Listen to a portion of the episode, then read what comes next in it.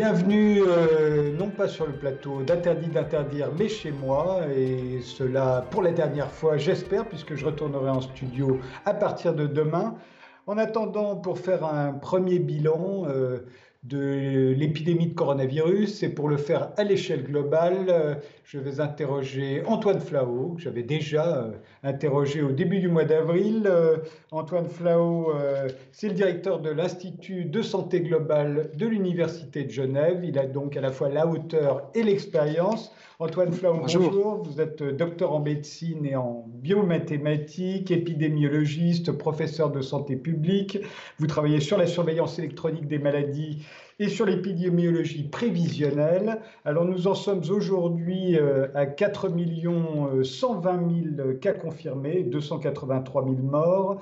Est-ce qu'on connaît beaucoup mieux le virus? Oui, il y a eu des progrès euh, absolument phénoménaux sur euh, la connaissance de cette nouvelle maladie qui a émergé en janvier en Chine et qui, depuis, a fait l'objet d'une intense recherche euh, très supérieure à toutes les recherches qui ont jamais pu être faites dans le domaine de la, de la médecine et de la santé. Et donc, on en connaît beaucoup plus euh, sur ce virus, ce coronavirus, euh, qui est totalement nouveau, hein, même si il a des, liens de parenté, on va dire, avec le virus du SRAS. Il s'en éloigne de beaucoup de points de vue. Et il est aujourd'hui en effet mieux connu, même si, comme pour toutes ces nouvelles maladies, il reste encore des pans entiers euh, de la connaissance à, parfaire, en particulier du recul, parce qu'on n'a pas un recul très long sur ce virus. On ne sait pas, par exemple, s'il confère une immunité euh, qui va durer très longtemps une fois qu'on a contracté le virus, ou si ça va durer que quelques semaines ou quelques mois. on, ne sait pas non plus les, tous les mécanismes physiopathologiques, c'est-à-dire qui entraînent des maladies liées à ce virus. On en connaît quelques-uns et on en connaît de nouveaux. On sait que le virus attaque les poumons.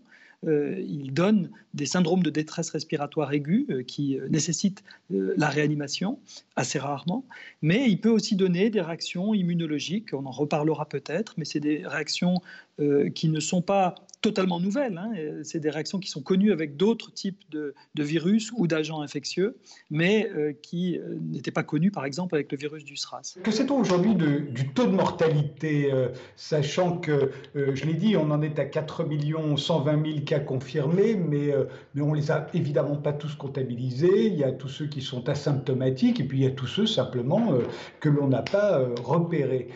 néanmoins, le taux de mortalité, on est capable de, de, de le calculer euh, aujourd'hui Alors, le taux de mortalité, qui en fait est un des reflets les plus euh, précis de la sévérité d'une maladie, euh, est difficile à calculer dans une maladie émergente. Alors, c'est particulièrement difficile dans la phase exponentielle de la maladie émergente parce que, quelque part, les morts qui vous sont rapportées correspondent à ce qu'on appelle une cohorte ou un groupe de patients qui sont arrivés à l'hôpital il y a quelques jours ou semaines euh, mais qui a beaucoup changé en nombre par rapport à ceux qui sont aujourd'hui rapportés dans la veille sanitaire. Donc si vous ne faites que la division très grossière du nombre de morts rapportés par rapport au nombre de cas rapportés, vous avez un décalage qui va durer tout au long de cette phase que j'appelle exponentielle. Mais maintenant, on en est euh, déjà à la fin de cette vague, peut-être de cette première vague, on ne sait pas encore. Mais on a donc un recul qui permet de faire euh, cette division de façon plus précise, d'une part. Mais on, a, on, se heurte après à un deuxième problème. Euh, quand vous faites une division, il y a un numérateur, le nombre de décès, puis un dénominateur, le nombre de cas. Ce que vous me demandez, c'est le taux de mortalité, c'est donc vraiment de diviser le nombre de décès par le nombre de cas. Mais qu'est-ce qu'on appelle un cas? Est-ce qu'un cas, c'est juste quelqu'un qui est arrivé à l'hôpital avec des signes du Covid et qui euh, s'est fait tester et qui est positif? Mais alors, à ce moment-là, vous allez diviser euh, le nombre de décès que par rapport au nombre de cas sévères, suffisamment sévères pour être venus à l'hôpital. Et là, vous allez avoir un taux de mortalité qui va être assez élevé, parfois de, facilement plus de 10 ou 15 euh, Si vous dites non, ok, on va prendre aussi les cas euh, vus en ville. mais alors, quelle est votre stratégie de dépistage? Vous comprenez que si on a une stratégie de dépistage très offensive, comme ont eu les, les Allemands par exemple, alors vous allez avoir un très grand nombre de cas confirmés, bien supérieurs en nombre euh, à celui des Français qui ont moins dépisté ou des Italiens ou des Espagnols. Et donc vous allez avoir un taux de mortalité qui paraîtra plus faible en Allemagne parce que le nombre de dénominateurs est plus important. Ils ont testé plus de gens symptomatiques, c'est-à-dire qu'on peu de symptômes, qui sont peut-être jeunes, qui, qui, fort heureusement, avaient une très faible probabilité de mourir. Alors, pour résoudre un peu ce problème, on a euh, ce qu'on appelle les enquêtes de séroprévalence. On a fait dans le canton de Genève, en Suisse, une enquête de séroprévalence qui a montré que à peu près 10% de la population du canton de Genève euh, était infectée par le virus. Ça, ici, vous avez à ce moment-là comme dénominateur le dénominateur probablement le plus exact ou l'estimation la plus exacte possible du dénominateur. Et après, vous allez rapporter le nombre de décès à cela, et là, vous allez obtenir quelque chose qui sera plus proche de 1%, un peu inférieur à 1%. Si je prends un, autre mode de calcul, et puis j'en terminerai ici avec l'exercice de, calcul statistique qui est un petit peu euh, long, mais qui montre, qui illustre bien quand même la complexité du problème. Une autre façon d'estimer ce taux, qui se rapproche de celui que je vous ai donné du canton de Genève, c'était le Diamond Princess. Vous savez, ce bateau euh, qui a été mis en quarantaine sur les côtes du Japon. Le Diamond Princess, on a pu euh, presque voir tous les cas. Euh, donc on a un très bon dénominateur puisque tout le monde a été testé, ou presque, parfois plusieurs fois. Et donc on, a su qu'il y avait 712 personnes qui avaient été contaminées par le virus. Certaines étaient asymptomatiques, d'autres avaient des symptômes légers, et puis certaines ont eu des symptômes sévères, et 13 sont décédées. Alors si vous divisez 13 par 712, ça fait 1,8%. C'est plus élevé que ce que je vous ai dit pour le canton de Genève, mais la population, la démographie dans un bateau comme ça, de croisière, est plus âgée. Euh, on a plus de personnes de plus de 65 ans dont on sait que la probabilité de décéder est plus élevée. Donc si on réajuste, grosso modo, quand on dit qu'on est un peu au-dessous de 1%, ça doit être à peu près la mortalité par le Covid. Ça paraît pas énorme, 1%, vous dire mortalité d'un pour cent, on se dit c'est pas énorme, mais en réalité, comme la maladie atteint tellement de gens aujourd'hui, euh, la, proportion de gens qui peuvent être infectés dans la population est très élevée. Ça rend aujourd'hui la mortalité par Covid la plus élevée de toutes les mortalités dans le monde. C'est-à-dire que vous pouvez prendre toutes les causes. En ce moment, par semaine, il meurt plus de gens par Covid que par toute autre cause, cancer du sein, cancer du poumon, paludisme ou autre, toute autre maladie. Donc aujourd'hui, la mortalité par Covid est vraiment la cause de mortalité la plus élevée dans le monde. Euh, Antoine Flau, euh, la plupart des contaminations se produiraient, dit-on, euh, dans des espaces clos, en intérieur, donc lors de rencontres prolongées. Ce serait beaucoup plus rare à l'air libre. à New York, par exemple, le foyer de contamination principal aurait été le métro. Est-ce que vous le confirmez? Est-ce que c'est effectivement ce que l'on pense aujourd'hui? Oui, aujourd'hui on pense que les grands environnements de contamination sont d'abord le domicile, c'est d'abord chez soi, et le transport. Euh, et en particulier euh, les transports un peu confinés euh, qui, et suffisamment prolongés, et en particulier sans protection.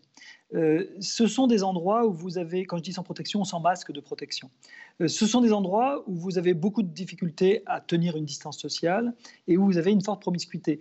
Le domicile, vous comprenez bien que si vous êtes confiné à domicile en famille, euh, que veut dire la distance sociale? On vit ensemble, on s'embrasse, on, partage les mêmes assiettes, on partage les mêmes couverts. On, a donc beaucoup, beaucoup de raisons de pouvoir se contaminer si l'un d'entre nous, dans le foyer, est contaminé. Donc oui, les, lieux... Euh, clos sont, ont été, sont des, lieux de forte contamination. le lycée euh, de l'Oise avait un exemple. 44% hein. de la population, pas simplement des élèves d'ailleurs, mais aussi euh, du personnel et des enseignants, avaient été contaminés euh, dans le lycée de l'Oise quand il y a eu ce foyer en France. Donc on, voit bien que les lieux, en particulier où sont les adultes, parce que les écoles primaires ne semblent pas être un haut lieu d'incubation, on va dire, de, ce virus.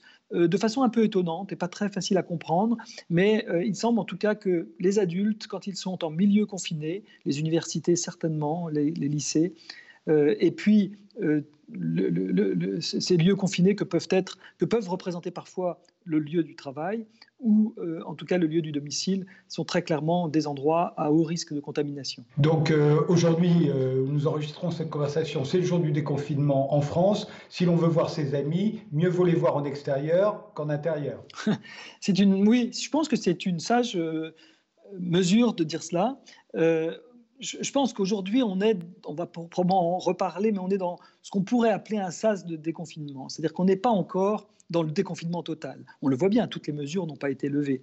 On a levé certains freins, mais on a une telle peur d'une résurgence, d'un rebond, qu'on euh, ne veut pas lever tous les freins en même temps. Et euh, en effet, le virus circule peu dans la population. On est vraiment au, pied euh, de, cette vague euh, qui est passée et qui est derrière nous.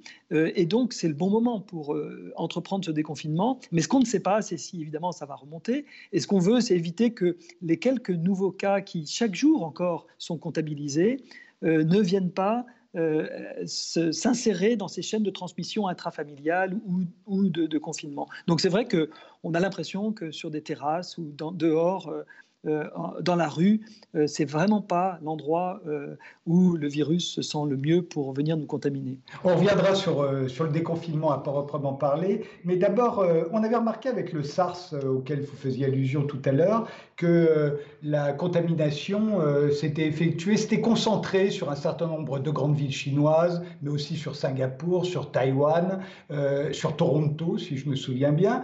On a l'impression avec le Covid-19 qui s'est il est arrivé quelque chose d'un peu similaire, mais, mais on dit partage d'huile. En fait, en France, par exemple, on s'aperçoit que le nombre des décès du Covid euh, s'est concentré sur 10 départements seulement. Et que si l'on en prend 16 départements, euh, à leur totalité, ils comptent moins de 10 morts. Donc vraiment, ce serait rester concentré là. Alors à l'échelle de département plus qu'à l'échelle des villes, donc en tâche d'huile. Oui, vous n'enregistrez d'ailleurs aucun mort à l'île de la Réunion euh, au jour d'aujourd'hui.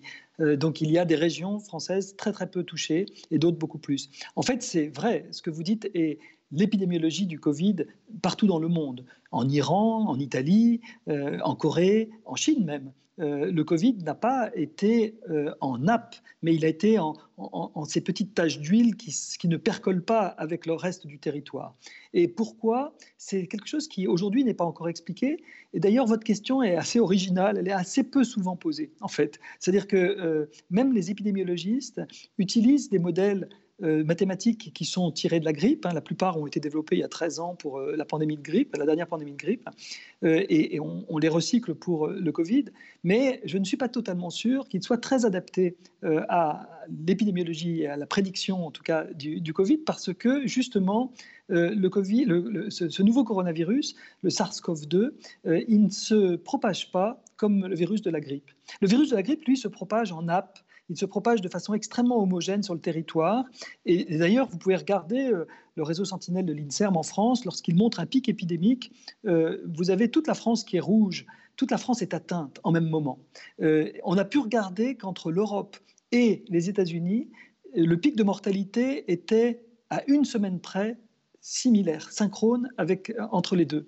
C'est-à-dire que vous avez au niveau de l'hémisphère nord une forme de synchronisation très forte du virus de la grippe qu'on n'observe absolument pas pour ce coronavirus. Moi, j'ai parlé à un moment du boléro de Ravel. Enfin, on a vu chacun des pays entrer dans la, symphonie d'une façon, ou la cacophonie, vous me direz peut-être, mais d'une façon qui a été euh, séquentielle, mais pas euh, d'une façon synchrone. Alors, euh, sur quelques semaines et quelques mois. Mais enfin, on n'a pas vu toute la France rouge, comme vous le dites, c'est plutôt le nord-est de la France, le sud-ouest étant parfois très épargné. Alors, pourquoi euh, cela euh, Moi, j'avance une, une hypothèse. Je ne peux pas dire encore aujourd'hui que ce soit une explication. Mais une hypothèse serait que la proportion d'asymptomatiques, c'est-à-dire de gens n'ayant absolument aucun symptôme mais contaminés par le virus, serait relativement faible. Peut-être euh, par exemple, si on reprend le lycée de, l'Oise dont je parlais tout à l'heure, 17% euh, étaient asymptomatiques et le sont restés. C'est-à-dire c'est des gens qui ont été infectés par le coronavirus et qui n'ont développé aucun symptôme, même pas de fièvre, pas de toux, rien. Euh, et, c'était une proportion de 17%. Si vous prenez le virus de la grippe, c'est beaucoup plus que 50% qui sont asymptomatiques totalement. Et je pense que cette différence peut être une des explications de cette euh, épidémiologie en, en, tâche d'huile dont vous parliez. Parce que si vous n'avez pas beaucoup d'asymptomatiques, vous n'ensemencez pas le territoire à bas bruit silencieusement, comme vous le faites avec le virus de la grippe. Le virus de la grippe se répand probablement pendant l'automne de façon très silencieuse, avec ces gens asymptomatiques en grande majorité, qui lorsqu'ils développent un syndrome grippal, sont vus par leur médecin sans engorgement, parce qu'on est au début du processus. Et donc, ça passe un peu inaperçu d'avoir un syndrome grippal, n'alerte personne.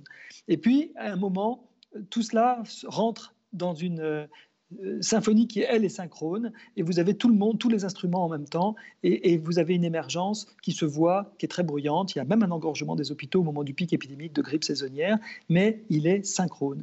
Et là, on n'a pas cette synchronisation parce qu'on a peut-être euh, des gens qui sont peu asymptomatiques et qui donc permettent de repérer à chaque fois l'arrivée je dirais, du virus. Vous allez dire dans la boîte de nuit à Séoul, on a pu repérer la personne, euh, d'ailleurs qui était elle-même, je crois, asymptomatique, mais qui a été à l'origine du virus. Vous allez pouvoir voir l'arrivée du virus dans telle école, dans telle euh, assemblée nationale, dans tel, dans tel groupe de la société ou congrégation religieuse ou, ou rassemblement religieux, etc. Donc oui, je suis assez d'accord avec vous, c'est une épidémiologie très particulière. J'avance une hypothèse qui n'est aujourd'hui pas du tout certaine, mais je pense que davantage de travaux devraient se pencher sur cette question tout à fait importante pour en particulier mieux euh, calibrer les modèles de diffusion de cette maladie. Et pourquoi est-ce que ça toucherait, semble-t-il, euh, en grande majorité les hommes? Euh, à l'exception peut-être du Québec. Euh, au Québec, on remarque que euh, plus de femmes figurent parmi les cas confirmés, à 60%, je crois, et, même parmi les décès, c'est à 54% des femmes, notamment du personnel soignant d'ailleurs. Mais sinon, en France notamment, ce sont surtout des hommes. Alors pourquoi? Alors déjà, euh, parce que probablement on a bien protégé nos personnels soignants. Je dis ça, c'est assez important en fait, car vous avez tout à fait raison, lorsqu'il y a une très forte euh, proportion de femmes euh, dans une maladie infectieuse respiratoire, généralement, la raison est que le personnel soignant a été mal protégé. Ça a été le cas du SRAS. On a tenu, on a tiré des leçons du SRAS euh, le SRAS, c'était en 2003. C'était aussi un coronavirus, aussi respiratoire et qui entraînait euh, des, pneumonies extrêmement sévères. Euh, au début, on a été tellement surpris par le SRAS que les premiers hôpitaux qui ont eu à prendre en charge ces, ces, cas ne se sont pas suffisamment équipés, ne se sont pas suffisamment protégés. Et puis on a vu, du reste, à l'occasion du SRAS, en particulier des études de Singapour, ont montré que les personnels soignants, lorsqu'ils mettaient des masques de protection, étaient très très très bien protégés. Et c'était ça qu'il fallait faire. Et après, les gens l'ont fait. Mais du coup, les la proportion de femmes dans le SRAS est beaucoup, beaucoup plus importante que dans le, ce, ce Covid-19. Donc je pense que dans le Covid-19, euh, le fait qu'il y ait moins de femmes euh, est un bon reflet de la précaution qu'ont pris les soignants pour se protéger. Maintenant, pourquoi ce n'est pas à égalité? C'est quelque chose d'un peu plus euh, compliqué euh, et difficile à, répondre. Euh, parce que non seulement les femmes sont plutôt moins souvent atteintes que les hommes, mais en plus, les femmes font moins de complications que les hommes. Être une jeune femme aujourd'hui vous soustrait pratiquement du risque euh, de, complications, en particulier de complications fatales euh, du Covid. Pas totalement, malheureusement, on doit déplorer quelques décès chez des femmes aussi, mais les femmes semblent très protégées sans qu'on en sache vraiment la raison. Alors, il faut savoir que les femmes vivent plus longtemps que les hommes et que euh, a même pu montrer, il y a même eu des études qui ont montré à niveau très très égal de, de socioculturel et de travail. Par exemple, quand vous prenez des bonnes sœurs et des moines, eh bien, les bonnes sœurs vivent un peu plus longtemps que les moines. Donc il, semble que le sexe protège, le sexe féminin protège contre beaucoup de maladies et, visiblement, il a l'air de protéger aussi contre le coronavirus, ce qui est une particularité qui n'est pas encore, à mon, à mon sens, totalement expliquée. Et les enfants, alors, puisque ça crée une Grande polémique en France au moment de la réouverture des écoles. Faut-il envoyer euh, ses enfants à l'école ou pas? Que sait-on aujourd'hui euh, du cas des enfants? Alors comme vous dites, on est euh, dans la polémique, mais aussi dans, dans la controverse scientifique. C'est-à-dire que le cas des enfants n'est pas totalement clarifié aujourd'hui. alors, ça doit être un peu pénible à entendre le fait qu'on ait des, hésitations, des, parfois des retournements euh, quand on est scientifique, mais il faut comprendre que dans ces maladies tout à fait nouvelles, le chapitre n'est pas écrit et il s'écrit un peu sous nos yeux. Et euh, jusqu'à présent, on, sait qu'il y a une sorte de paradoxe qu'il faut relever. On sait que les enfants sont moins souvent euh, atteints dans les, statistiques, on voit moins d'enfants que d'adultes de façon très claire. C'est-à-dire que que ce soit les données venant de Chine ou les données venant d'Europe et des États-Unis désormais, on a beaucoup, beaucoup moins d'enfants parmi l'ensemble des cas qui nous sont rapportés. pour vous dire, pour la grippe, plus de 50% des cas sont des enfants. Pour le Covid, ce n'est pas du tout le cas, c'est quelques pourcents, c'est très très très marginal. Donc clairement, les enfants semblent moins, euh, je dirais, pas forcément porteurs du virus, on va revenir là-dessus, mais en tout cas, moins souvent, ils expriment des signes de la maladie qui les amènent à consulter et à se faire tester et à se faire repérer comme porteurs du virus. Euh, par ailleurs, il y a très peu de mortalité chez l'enfant, même parmi les cas, il y a une très très faible mortalité. Alors, pourquoi il y a une controverse C'est que ça, c'est le côté épidémiologique des choses. Mais le côté des virologues, les virologues, quand ils regardent ce qu'on appelle la charge virale, c'est-à-dire qu'ils comptent le nombre de virus dans un millilitre de sécrétion nasale, il y en a autant chez l'enfant et chez l'adulte. On n'arrive pas à avoir de différence de charge virale. Alors que tout le monde s'était dit, ben, si les enfants sont moins atteints, c'est que probablement leur charge virale est plus faible. Déjà, c'est pas cela. Euh, ensuite, on voit qu'il y a des syndromes post-infectieux, des maladies de Kawasaki. Vous avez peut-être entendu parler de cela parce que ça a été rapporté en particulier par les Français et puis par les Anglais, et puis très récemment également par les Nord-Américains. Alors c'est quoi? C'est euh, des syndromes qu'on appelle post-infectieux c'est connu avec beaucoup de maladies. on, sait cela avec, euh, par exemple, la grippe. On sait que la grippe entraîne des maladies de Guillain et Barré. Euh, c'est une maladie neurologique qui ressemble un peu à une poliomyélite, mais qui n'est pas due à un virus, qui est due à vraiment un, problème immunologique. De la même façon, le syndrome de Kawasaki est un syndrome inflammatoire. Ce n'est pas dû au virus lui-même, c'est dû à la réaction que l'organisme provoque contre le virus et qui dépasse un petit peu l'organisme lui-même pour entraîner des maladies. C'est dommage, mais ça s'appelle les maladies immunologiques. Il y en a d'autres euh, qui ne sont pas toujours liées d'ailleurs à, des, virus ou à des infections, mais qui peuvent euh, euh, vraiment poser des problèmes de santé et en particulier chez l'enfant. Donc ces maladies de Kawasaki ont fait une vingtaine d'hospitalisations dans les hôpitaux parisiens, un peu plus en France, mais restent des cas très rares. Aujourd'hui, tout est extrêmement médiatisé. Aujourd'hui, tout est extrêmement euh, porté à la connaissance des chercheurs, mais aussi du public, avec une difficulté parfois de, mettre un peu de recul derrière cette information.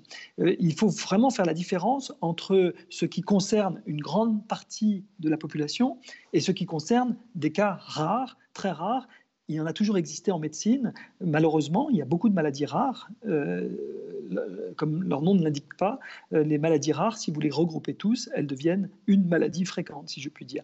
Donc, vous avez euh, ce problème-là avec le Covid, qui n'est pas quelque chose d'inattendu. Et je pense même qu'on aura probablement d'autres expressions cliniques qui vont nous parvenir parce qu'on va découvrir d'autres formes rares, parfois tardives, peut-être de complications du, Covid.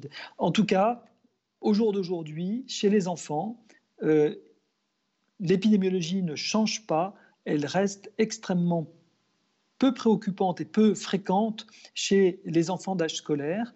Euh, je ne dirais pas la même chose, évidemment, si vous dites les mineurs, c'est-à-dire que les adultes qui vont dans des lycées vont devenir des adultes sur le plan physiopathologique et vont avoir les mêmes risques que les jeunes adultes et donc vont retomber, je dirais, les jeunes adultes ne sont pas très à haut risque. On sait que c'est après 50 ans et, même après 70 ans qu'on devient à très haut risque euh, avec le Covid, mais on devient quand même beaucoup plus porteur et beaucoup plus diffuseur du virus quand on est adulte, jeune, en particulier en milieu confiné. Alors faisons, euh, si vous le voulez bien, Antoine Flao, un, petit tour du monde euh, de la façon dont on a lutté contre cette épidémie et, commençons bah, par Hong Kong, Taïwan et Singapour que vous aviez cités en exemple au début du mois d'avril quand je vous avais interrogé pour la première fois. Hong Kong, alors que c'est un des endroits où la densité de population est la plus forte du monde. Euh, c'est évidemment euh, en Chine, euh, ou à côté de la Chine, selon, selon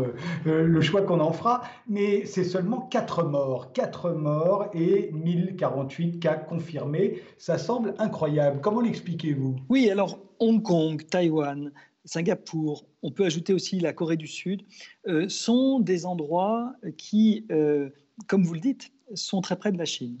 le plus souvent comprennent et parlent le chinois, de la Chine continentale, pardon. Ils comprennent et parlent le chinois. En particulier, ils comprennent aussi les réseaux informels, qui sont les, informations moins formelles qui sont émises de Chine. Et on va dire que depuis 2003, c'est-à-dire depuis l'affaire du SRAS, ces petites euh, enclaves, mais qui, comme vous dites, euh, Singapour, c'est 6 500 000 habitants, pas très loin de la Suisse qui en fait 8, 8 500 000, sont des, des mégapoles euh, qui sont extrêmement alertés par le risque d'une maladie émergente venant de Chine continentale et qui vont se préparer depuis donc maintenant plus de 15 ans à l'hypothèse d'une émergence épidémique très sérieuse. Ils vont avoir des alertes. Le MERS va revenir en Corée du Sud, par exemple. Ils vont avoir des alertes de grippe aviaire. Tout cela ne les fait pas du tout euh, ergoter sur est-ce que c'est des petites grippettes ou est-ce que ce sont des petits virus de rien. Non, ils s'attendent à une maladie sérieuse qui pourrait venir impacter très fortement la santé de leur population. Ils s'entraînent ils construisent des, équipements, des infrastructures, et ils s'entraînent, ils même ils simulent des, éventuelles émergences de maladies qui ressemblent beaucoup à ce que l'on voit aujourd'hui. Et quand ils s'entraînent, ils décident et ils planifient à l'avance les besoins euh, qu'ils auront à déployer de grande urgence au cas où quelque chose se, passerait. Et quand en début janvier, vous savez, le 31 décembre, euh, la Chine notifie officiellement à l'OMS euh, l'existence d'un foyer sans avoir la certitude, disent-ils, euh, que euh, la transmission est interhumaine, en disant que c'est euh, quelque chose qui, pour l'instant, ils ne savent pas encore que c'est lié à un coronavirus. Ils disent que c'est des pneumonies, un foyer de pneumonie. Eh bien, dès le lendemain, les autorités de, Singapour, de Hong Kong vont réagir et vont se mettre sur le qui-vive et vont déclencher leur plan qu'ils avaient euh, prévu à l'avance. Donc ils ne vont pas attendre du tout. Il n'y aura aucune discussion et tout le monde suit. C'est-à-dire que euh, quand vous avez des experts qui se battent, qui, qui ne sont pas d'accord, euh, les journalistes, évidemment, relaient cette information. Là, le, je dirais le, le, citoyen, spectateur ou lecteur est, est, partagé, évidemment. Comment voulez-vous que les politiques prennent des décisions rapides et, efficaces à ce moment-là? Comment voulez-vous qu'ils commandent des tonnes de masques ou des... Tout le monde dirait, mais c'est des, des, fonds perdus, il faut mieux, je sais pas, soutenir l'hôpital public ou autre chose. Il, n'y avait pas un consensus derrière euh, une action urgente, imminente à prendre, consensus qui existe dans ces euh, petites démocraties, ou pas si petites, la Corée du Sud, c'est 50 millions d'habitants, euh, et, donc c'est un pays qui finalement n'est pas très loin de la France, il va immédiatement réagir, se préparer, euh, euh, mettre en ordre de bataille son pays pour pouvoir euh, fabriquer le nombre de tests qu'il faudra, pour pouvoir aller tester les gens, pour pouvoir aller tracer aussi les contacts, etc. Je vous interromps, on fait une pause, on se retrouve juste après Antoine Flau.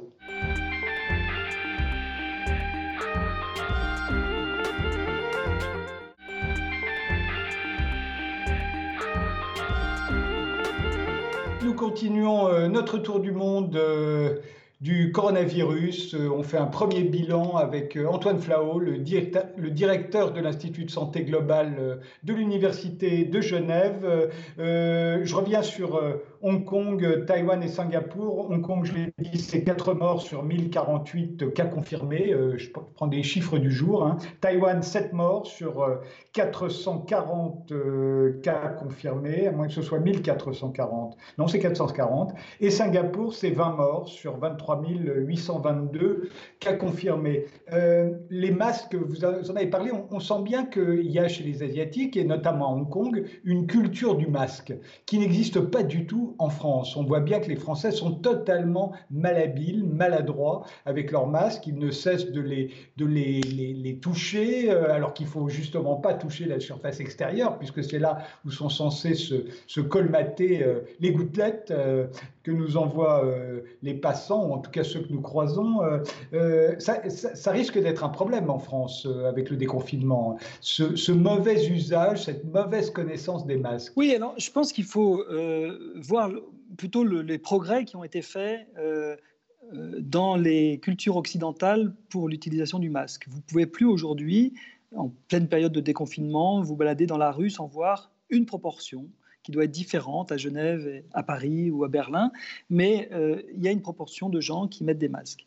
Euh, je pense que on ne change pas sa culture du jour au lendemain, mais quand même, on voit qu'on s'adapte très vite. Je me souviens, ça n'a vraiment rien à voir, mais l'analogie émerge à ma conscience, c'est que lorsqu'il y a eu la pandémie de sida et qu'on s'était aperçu que l'Afrique était extrêmement touchée, beaucoup de gens avaient des préjugés et disaient en Afrique, ils mettront pas de préservatif, c'est pas possible, c'est pas leur culture. Et puis quand les gens ont vu qu'il y avait des gens qui mouraient euh, dans leurs proches, dans leur famille, etc., eh bien, euh, bien entendu, ils ont été comme tout le monde, comme nous sommes tous. Ils ont été conscients euh, du problème, du risque, et ils se sont mis à mettre des, préservatifs. De la même façon, je pense que le masque est en train de de devenir un des moyens de protection.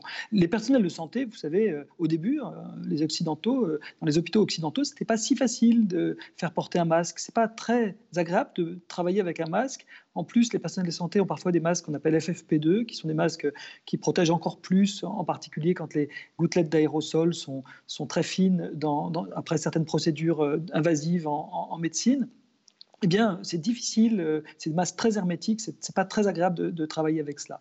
Eh bien, les personnels de santé les mettent remarquablement bien dans les hôpitaux, et d'ailleurs, il y a assez peu de personnels de santé qui ont été contaminés. Donc, je pense que le masque a prouvé son efficacité de façon extrêmement emblématique, et que euh, face à cela, tout dépend de la perception que l'on a du risque. Euh, c'est vrai que quand on est dans une telle décrue que très peu de cas surviennent, le masque, probablement, les gens tombent le masque, si je puis dire, et le mettent moins, sont moins conscients, etc. Et dès que l'on verra euh, que le virus circule à nouveau et qu'on verra une nouvelle réémergence du virus, ce que j'espère nous ne reverrons pas, mais si jamais des foyers survenaient dans tel ou tel endroit, je suis assez intimement persuadé que les gens remettraient des masques. La chose que vous dites, en revanche, est crucial, c'est qu'il vaut mieux ne pas mettre de masque du tout que de mettre un masque euh, en bavette ou sous son nez. On voit beaucoup, beaucoup trop de gens euh, parce que, pour, pour quelle raison? C'est pas parce qu'ils, euh, c'est pas parce qu'ils se comportent mal, c'est simplement parce qu'ils n'en ont pas peut-être eu l'enseignement, la formation. Je veux dire, les personnes de santé, on les forme à mettre des masques et, on, se auto euh, redresse entre nous en disant mais attends, euh, ton masque est en train de, glisser là. Euh, vous voulez fumer une cigarette? Eh bien, vous allez enlever votre masque complètement, vous allez vous nettoyer les mains et vous allez fumer votre cigarette ou vapoter votre cigarette électronique. Vous voulez boire un verre dans un bar N'y allez pas avec un masque, ça n'a pas de sens. Vous n'allez pas le mettre en bavette. En effet, vous mettez un peu au-dessous du, nez un masque, comme vous dites, se, se collectent toutes les gouttelettes de postillons euh, qui euh, vous sont émises de droite et de gauche par des gens qui sont potentiellement porteurs du virus, si jamais il y a un porteur du virus, ça aura bloqué, tant que le masque sera bien mis sur votre nez et votre bouche, ça aura bloqué l'ensemble de ces, gouttelettes qui n'arriveront pas à vos voies respiratoires. Et d'un coup, vous allez les proposer à vos voies aériennes respiratoires que vous allez inspirer de façon quasi expérimentale. Il n'y a pas d'infection plus euh, expérimental que cela. Et là, il aurait mieux valu tomber le masque complètement. Donc je dirais, ne mettez pas de masque si vous le mettez mal, et si vous mettez bien le masque, il vous protégera presque à coup sûr. En Corée du Sud, euh, c'est 256 morts seulement sur 10 euh, 909 cas confirmés. Euh, l'épidémie semblait jugulée, mais Séoul a ordonné la, fermeture des bars et des discothèques en raison de l'apparition de nouveaux foyers de contamination? Il y a de quoi s'inquiéter Je crois que la dernière fois, quand on s'était parlé, on s'était dit est-ce qu'il y aura une un déconfinement en stop and go? Je, pense qu'aujourd'hui, euh, on est dans ce sas de déconfinement euh, qui nous, euh, qui, est une forme d'expérimentation de ce que l'on peut faire et jusqu'où. On va voir s'il y a un effet rebond je ne considère pas que le fait qu'il y ait un foyer par-ci, un foyer par-là, si vous regardez les courbes de Corée du Sud, elles sont magnifiques. Je veux dire, la vague est complètement derrière eux. Alors qu'il y ait une résurgence avec euh, quelques centaines de cas, c'est même moins, hein, euh, de ci, de là, c'est quelque chose qui risque d'arriver tant qu'on n'aura pas trouvé de vaccin contre cette maladie. Donc pour le moment, euh, ce n'est pas une grande source de préoccupation qu'il se trouve des foyers de résurgence de ci, de là. Euh, d'autant plus quand chez, chez, des gens jeunes, euh, en bonne santé, dont on sait que le risque de complication est très très très faible. Rappelez-vous que sur le Charles de Gaulle, où il y a eu une épidémie qu'on aurait probablement pu éviter, il n'y a eu aucun décès à déplorer. Je veux dire, quand euh, on a affaire à des gens jeunes, on a fort heureusement une très bonne résilience sanitaire. maintenant, je crains qu'en effet, on ait et que l'on voit euh, des petits rebonds de ce genre parce qu'on va lever des freins euh, à, ce, à, cette épidémie, à cette dynamique épidémique, et que probablement on verra euh, certains rebonds. Ce qu'il faut juste, c'est que le contrôle soit suffisant pour qu'on ne vienne pas réengorger les hôpitaux. L'objectif du confinement n'était pas de faire disparaître la pandémie. Personne n'avait vraiment ce rêve euh, qu'on pourrait tous avoir, mais personne ne pensait que le confinement permettrait l'éradication du virus. En revanche, il permet d'éviter l'engorgement des hôpitaux. Et aujourd'hui, la Corée n'a pas du tout, euh, n'est pas dans la crainte d'un engorgement des hôpitaux, mais elle est en stop and go. Elle se dit peut-être que ces boîtes de nuit sont justement ces vases clos dont on parlait au début de notre entretien, euh, où se diffuse très particulièrement bien ce virus. Avant de faire un bilan du confinement, du grand confinement, c'est sans doute comme ça qu'on l'appellera euh, dans les livres d'histoire, euh, parlons de la Suède, qui n'a pas confiné et qui, affiche aujourd'hui 3225 morts sur, 200, sur 26 322 cas confirmés. Elle a cherché l'immunité collective. Quel bilan peut-on faire aujourd'hui? De l'expérience suédoise Alors je pense que c'est un peu tôt aujourd'hui pour faire le bilan de l'expérience suédoise, d'autant plus que je dirais les Suédois demandent euh, qu'on fasse ce bilan euh, une fois que l'épidémie, la pandémie sera terminée. Euh, dans le fond, les Suédois ont une stratégie qui est en effet très très très différente de tous les autres. Euh, on, a passé un petit peu en revue dans ce petit tour du monde les, démocraties asiatiques. Euh, on avait parlé à notre dernière émission euh, du cas de la Chine et, d'ailleurs de son introduction d'un confinement strict qui a été repris par les Français, par les, Espagnols, par les Italiens et puis par la moitié du monde. les démocraties asiatiques ont peut-être inspiré davantage l'Allemagne, la Suisse, mais nous avons tous confiné notre économie et notre vie sociale. Les Suédois, eux, un peu à l'exemple des démocraties d'ailleurs dont on a parlé, c'est-à-dire euh, euh, Hong Kong, Singapour, pendant longtemps n'ont pas confiné, leur économie. Euh, la Suède n'a pas confiné son économie. elle a en effet laissé bars et restaurants ouverts, commerces non essentiels ouverts, etc.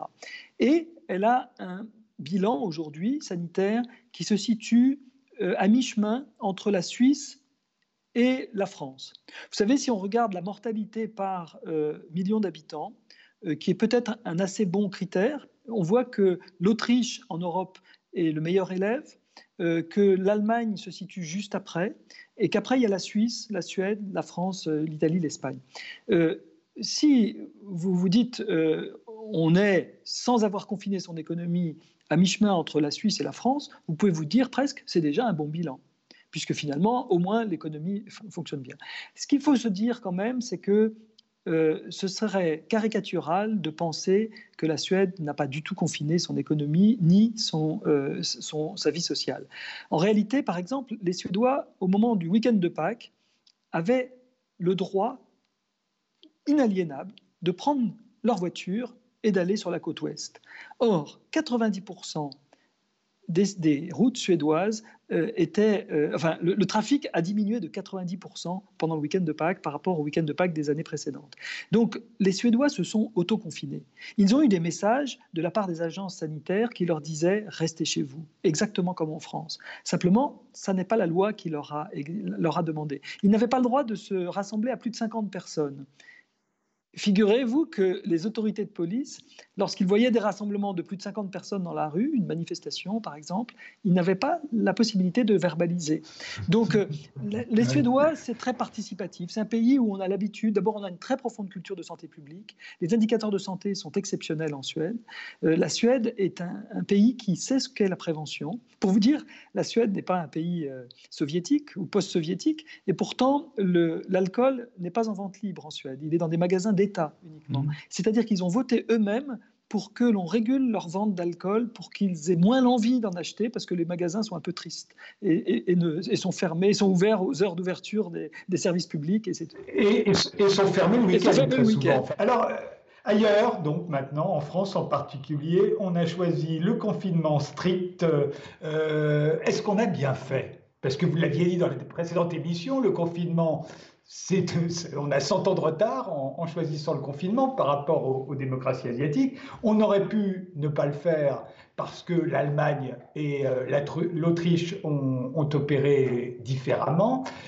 Quel bilan on peut faire aujourd'hui de, cette expérience, encore une fois, on l'a suffisamment dit, inédite et dont on ne mesure pas encore aujourd'hui toutes les conséquences hein, sur le plan économique, sur le plan social, euh, ce que ça va donner, mais c'est un autre débat celui-ci. Sur le plan sanitaire, est-ce qu'on a bien fait? Oui, vous avez raison d'essayer de cerner parce que sinon ça rend la réponse extrêmement complexe.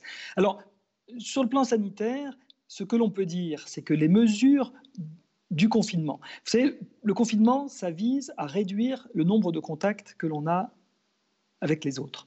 Euh, on s'est aperçu, euh, c'est l'épidémiologie théorique qui nous donne euh, ces, ces règles-là, que dans le fond, la transmissibilité, c'est-à-dire le taux de reproduction de l'épidémie, il est je dirais, le, produit euh, d'une probabilité de transmission que l'on peut baisser en mettant des masques de protection et d'un nombre de contacts.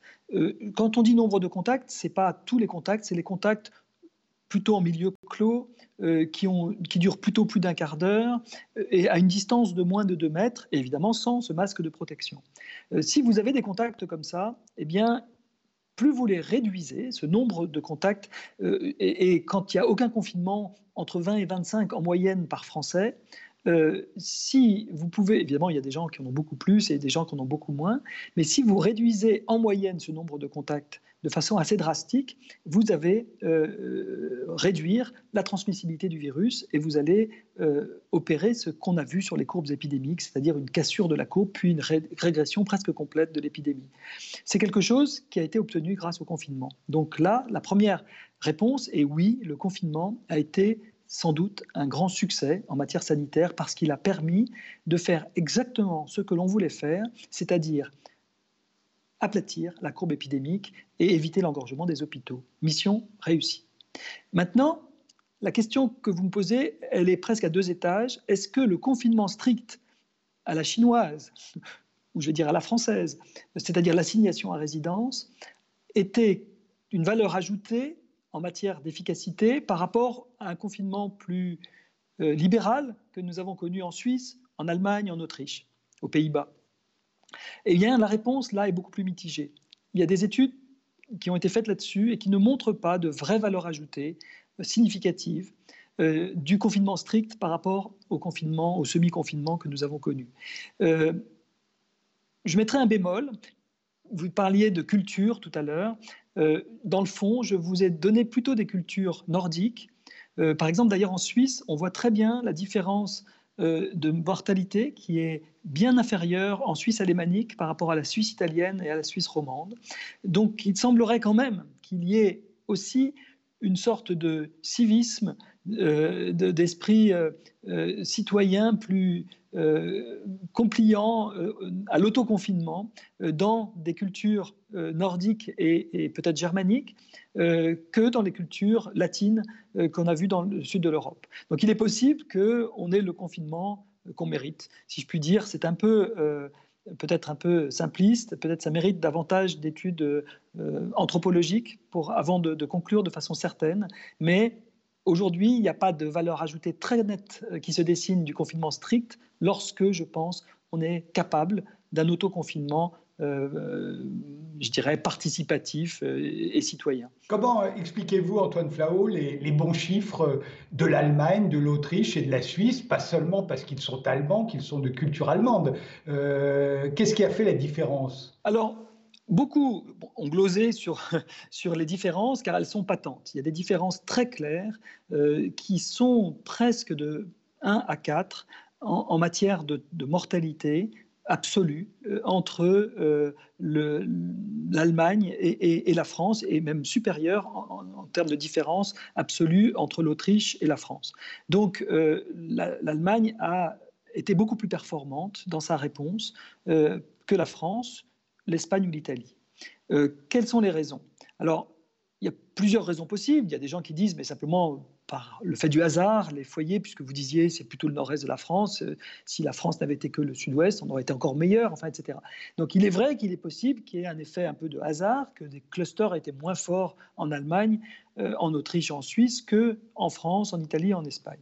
Euh, moi, j'y vois une autre raison qui reste évidemment à, confirmer, qui est la politique de testing, de test ces fameux tests PCR qui permettent de dire vous êtes porteur du virus. Pour vous dire, quand les, chiffres changent tout le temps, mais quand les Allemands avaient fait plus de 2 millions de tests, les Français en étaient encore à 450 000. C'est presque d'ailleurs cette différence de 1 à 4 dont je parlais.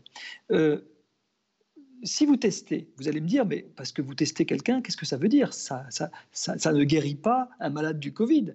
Je ne vais pas moins mourir parce que vous me testez. Bien sûr, je suis d'accord. Mais si vous me testez, si, si je vous teste et que vous, vous, savez que vous êtes, vous venez, vous avez une petite toux, pas quelque chose de très grave, vous avez une petite toux et vous venez pour vous faire tester. Dans un pays, on vous teste, dans l'autre, on vous dit vous rentrez chez vous, vous ne pas, vous revenez pas d'un pays euh, d'endémie, on ne va pas vous tester. Dans l'autre, on vous teste.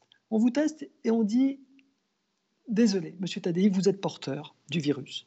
Ça va durer, si vous avez tellement peu de symptômes que vous allez rester porteur 5 ou 6 jours, mais on vous propose ou d'aller dans un hôtel de confinement tout seul, vraiment vous n'allez pas être en contact avec vos proches, ou alors si vous avez la possibilité de rester chez vous, bien calfeutré et que personne ne vous, euh, ne, vous approche de trop près, sans protection, alors c'est possible. Si on vous dit cela, est-ce que franchement, vous ne pensez pas que vous-même, vous allez faire très attention, que chez vous, on va vous considérer un peu comme un pestiféré pendant quelques jours, on n'aura pas envie de vous approcher, vous ne serez pas très appétissant. Bref, on va s'auto-confiner de façon beaucoup, beaucoup plus efficace si l'on est dans la connaissance que l'on est porteur du virus que si on n'est pas dans cette connaissance. Et je pense qu'on a négligé beaucoup trop l'impact qu'avait la valeur du test sur euh, la, vraiment la fracture des chaînes de transmission. On a réussi à rompre en Allemagne, en Autriche, en Suisse, beaucoup plus de chaînes de transmission qu'on a réussi à le faire en France jusqu'à présent. je pense que la leçon a été retenue et qu'on a entendu les autorités françaises vraiment beaucoup, beaucoup plus proactives pour mettre en œuvre euh, à la fois euh, ce, dépistage, hein, cette identification des porteurs du virus, mais aussi euh, le fait de tracer des contacts et d'isoler des gens qui sont porteurs du virus, des gens qui sont bien portants. Le cas des États-Unis 80 574 morts aujourd'hui sur 1 360 000 cas confirmés. Qu'est-ce qu'on peut dire des États-Unis? Alors c'est une tragédie aux États-Unis euh, qui nous fait dire que euh, pour lutter contre le coronavirus, euh, il n'y a pas seulement le test, il n'y a pas seulement la qualité des hôpitaux, il y a également la qualité du système de protection sociale. On est en train de découvrir avec cette maladie que euh, les gens qui sont vulnérables dans, la société, parce qu'ils ne sont pas bien assurés sociaux, qu'est-ce qu'ils font? Eh bien, déjà, quand ils ont des symptômes, ils les cachent parce qu'ils veulent aller travailler, parce qu'ils n'ont pas de compensation. Il n'y a pas d'arrêt maladie. Il a pas de, quand, vous êtes dans des États très libéraux qui ont euh, négligé beaucoup euh, la protection sociale, vous avez des réflexes qui vont être des réflexes qui vont tendre à diffuser l'épidémie. Ça, c'est une première chose. Puis après, si vous êtes malade, eh bien, vous n'aurez pas les moyens. Vous n'allez pas vous ruiner pour vous soigner parce que vous avez votre famille à nourrir et donc vous n'aurez pas les moyens de vous traiter. Et si vous n'avez pas les moyens de vous traiter, vous allez retarder le plus possible jusqu'à ce que euh, vous soyez dans un état tellement grave qu'on finisse par vous mettre en réanimation parce qu'on est quand même dans un pays où il y a un, secteur hospitalier, un secteur de santé très performant. On va vous mettre, mais souvent trop tard, et on n'arrivera pas à vous, à, vous sauver. C'est comme ça qu'on a vu une épidémiologie très particulière en, Amérique, avec beaucoup de Noirs américains euh, ou euh, d'Hispaniques dont les conditions socio sociales, économiques étaient extrêmement défavorisés euh, venir euh, enfler le nombre des, cas. On a vu cela à Singapour. Vous savez, à Singapour, tout s'était très bien passé avec les magnifiques techniques de testing, de tracing, de driving, etc. Et puis, euh, début avril, il y a eu une explosion de cas dans des cités dortoirs de travailleurs immigrés dans des conditions de promiscuité très précaires, avec des conditions sanitaires aussi précaires.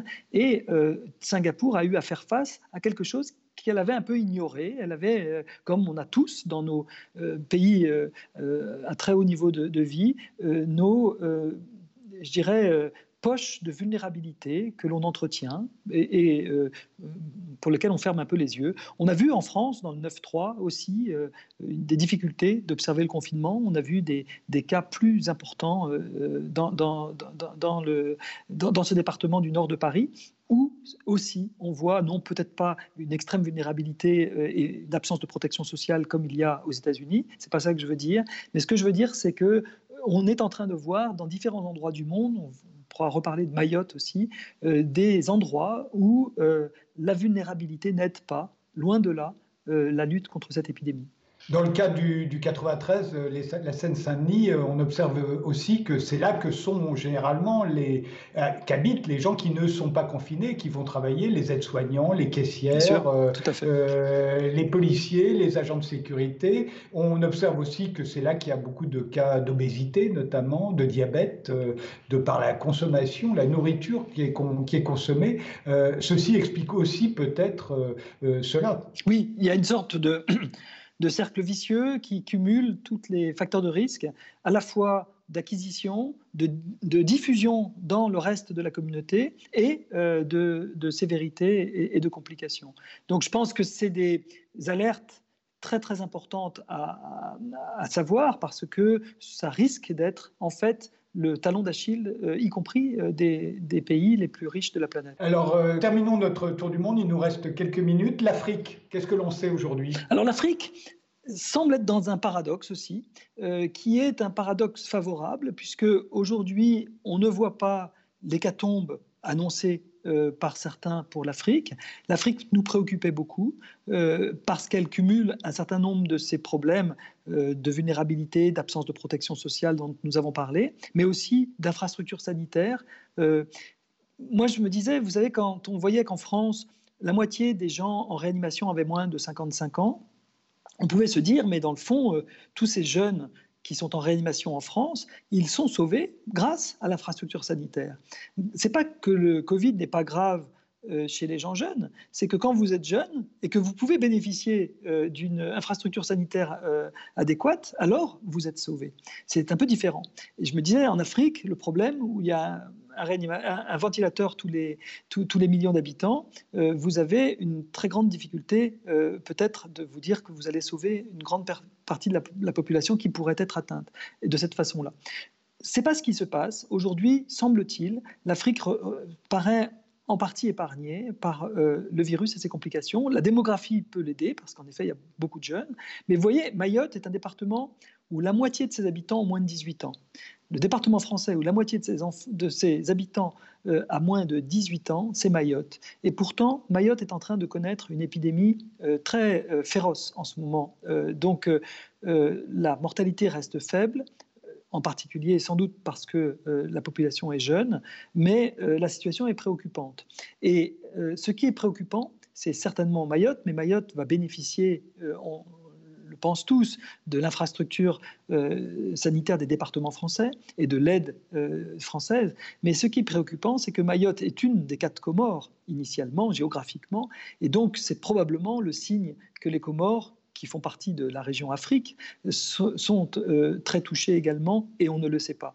Donc il est aussi possible que les statistiques qui nous parviennent d'Afrique soient très imparfaites et très incomplètes. Est-ce qu'on peut encore espérer que l'été tue le virus Moi, j'ai beaucoup espéré cela et je continue à l'espérer pour vous dire. Euh, il y a deux conditions pour que l'été tue le virus, comme vous dites. C'est que pour que le virus soit un virus saisonnier dans les zones tempérées euh, de l'hémisphère nord ou de l'hémisphère sud, il faut que dans l'hémisphère nord, à partir du milieu du mois de juin, euh, on ne voit plus de circulation du virus et que dans l'hémisphère sud, euh, commencent des épidémies. Alors ce qui est vrai, c'est qu'on commence à voir des épidémies qui émergent en Afrique du Sud, euh, au Chili en particulier, en Argentine. Euh, on ne se réjouit pas pour eux. L'hémisphère sud pourrait connaître à ce moment-là des, épidémies sévères. Maintenant, ce qui n'est pas très convaincant aujourd'hui, c'est que dans l'hémisphère nord, si vous regardez par exemple la Russie, vous voyez que ça flambe. Donc on est quand même au milieu du mois de mai. Donc je ne suis pas du tout certain que l'hypothèse d'un frein estival très fort soit celle qui soit aujourd'hui la plus probable. il est possible aussi que le frein soit partiel. On dit que je ne sais pas si j'ai le temps de faire ce petit développement, mais on dit que le frein euh, estival agit à 60% sur le facteur de transmissibilité qu'on appelle le taux de reproduction pour la grippe. Euh, mais la grippe a un taux de reproduction, le fameux R0, qui est de 1,5 une personne transmet à une personne et demie la grippe quand il a la grippe.